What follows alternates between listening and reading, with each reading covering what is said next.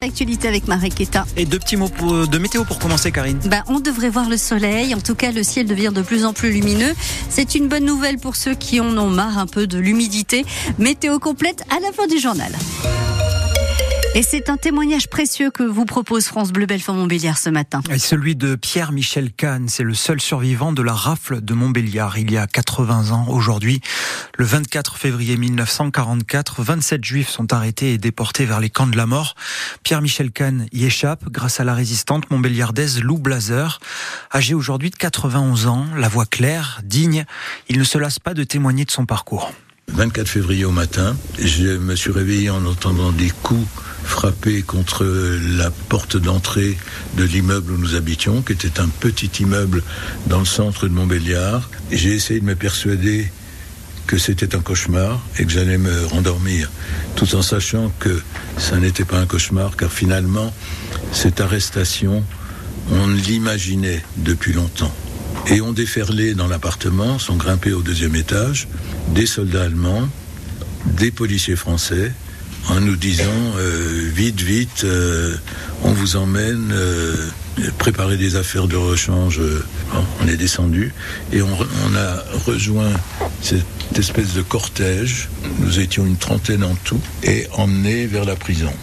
Pierre-Michel Kahn, seul survivant de la rafle de Montbéliard il y a 80 ans, participe tout à l'heure à 10h45 à une cérémonie Square du Souvenir à Montbéliard.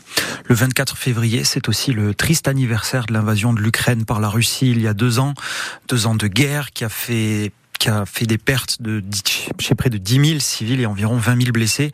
Deux ans d'adaptation à une nouvelle vie pour des réfugiés ukrainiens en Franche-Comté comme Mariana, arrivée à Belfort en avril 2022. Elle ne pensait pas encore être en France aujourd'hui et ne sait pas ce que l'avenir lui réserve. Premier temps, tu réfléchis que pour ça, que même je voulais pas que commencer à déranger ma valise.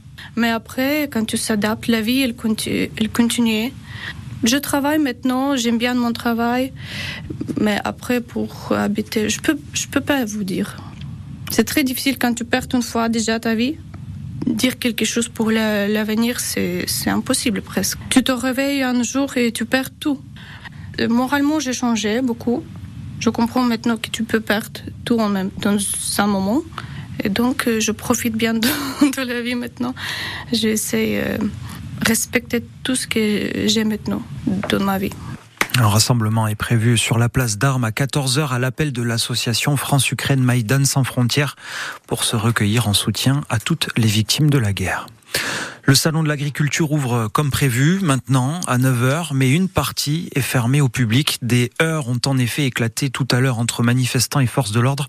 Des dizaines de personnes ont forcé une grille pour entrer dans les lieux. Des personnes siglées euh, des signes de trois syndicats, la FNSEA, Jeunes Agriculteurs et Coordination Rurale. Le pavillon où se trouvent les animaux pourrait rester inaccessible par mesure de sécurité. Emmanuel Macron, arrivé en avance il y a une heure, doit s'exprimer après son petit déjeuner. Un incendie a ravagé le toit d'une maison nuit près de Mèche. À Mancenant-Lizerne, le feu qui a pris euh, dans les combes vers minuit et demi n'a pas fait de victimes et la toiture est très endommagée. Les pompiers ont pu préserver le reste de l'habitation. Le propriétaire va être relogé dans sa famille. Hier après-midi, peu après 14 heures, un homme de 49 ans s'est gravement blessé en coupant un arbre. Il était en train d'élaguer chez lui, près du village d'Arcé, dans le Doubs, quand une branche lui est tombée sur la tête. Il a été héliporté en urgence vers l'hôpital de Trévenant. Match nul très très rageant hier soir à Bonal. Après le Red Star début du mois, Sochaux, une nouvelle fois rattrapé en fin de match par une équipe de haut tableau de national. Un partout, score final contre le FC Martigues, troisième au classement. Le FCSM a bien cru tenir une victoire rassurante jusqu'au au but égalisateur des Provençaux à la 85e minute. Alexandre Lepère, une fois de plus, les Sochaliens paient leur manque d'expérience. Le César frustrant d'un scénario déjà connu, le FCSM prend les devants dans un match du haut de tableau et se fait reprendre. Le Red Star est désormais Martigues. Nouveau sentiment mitigé du socialien Diego Michel. Beaucoup de déception, hein, comme tout le monde, je pense. Euh, on se l'est dit dans les vestiaires, euh, c'est question de mental. Hein. Quand tu arrives en fin de match, c'est le mental qui joue. Je pense que voilà, on a plutôt fait un bon match. Il nous manque juste euh, ces deux points en plus qui nous fait mal. Quoi. Le milieu offensif victime d'une poussette sur une contre-attaque. Pas de faute ni de carton carton rouge.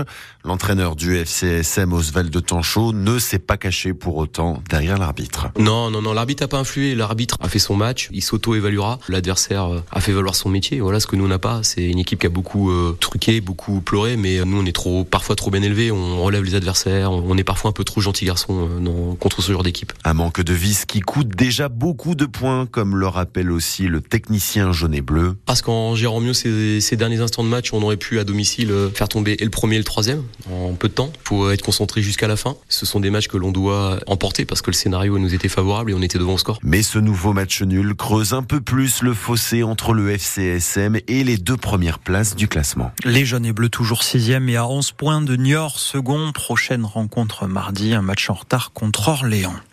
Une rose, un espoir. Comme chaque année, des motards vous proposent d'acheter une rose en échange d'un don de 2 euros minimum au profit de la Ligue contre le cancer. Elles sont à réserver aujourd'hui à la salle polyvalente de Petit Mani de 10h à midi. Les fonds seront reversés à l'hôpital Trévenant et au centre du Mitane. Les motards hyperactifs ce week-end, le Motoclub de Montbéliard organise le salon de la moto à l'Axon de Montbéliard. C'est ouvert de 14h à 19h aujourd'hui et demain de 10h à 18h. L'entrée est à 4 euros et c'est gratuit pour les moins de 10 ans.